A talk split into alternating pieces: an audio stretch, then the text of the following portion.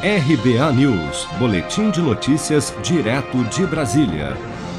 De longe o mais prejudicado pela pandemia, o setor de serviços no Brasil voltou a crescer em abril, com uma alta de 0,7%, segundo dados divulgados na última sexta-feira pelo IBGE. O resultado, no entanto, apesar de positivo, apenas recupera parte do recuo registrado em março, de menos 3,1% mantendo o setor de serviços ainda 1,5% abaixo do patamar pré-pandemia, se comparado ao volume registrado em fevereiro do ano passado.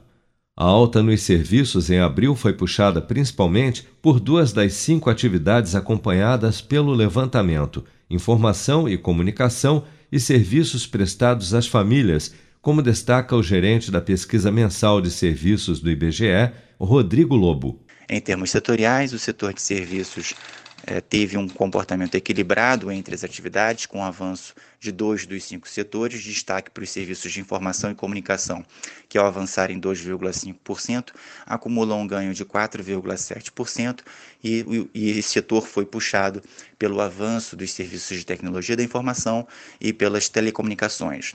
Já os serviços prestados às famílias avançaram 9,3% na passagem de março para abril, é, impulsionado pelo segmento de restaurantes. Lembrando que esse setor havia recuado 28% no mês de março, em função da adoção de medidas restritivas em diversas cidades e estados brasileiros. Do campo negativo, serviços profissionais administrativos e complementares recuaram 0,6% e outros serviços recuaram 0,9%. O setor de transporte ficou estável na passagem de março para abril.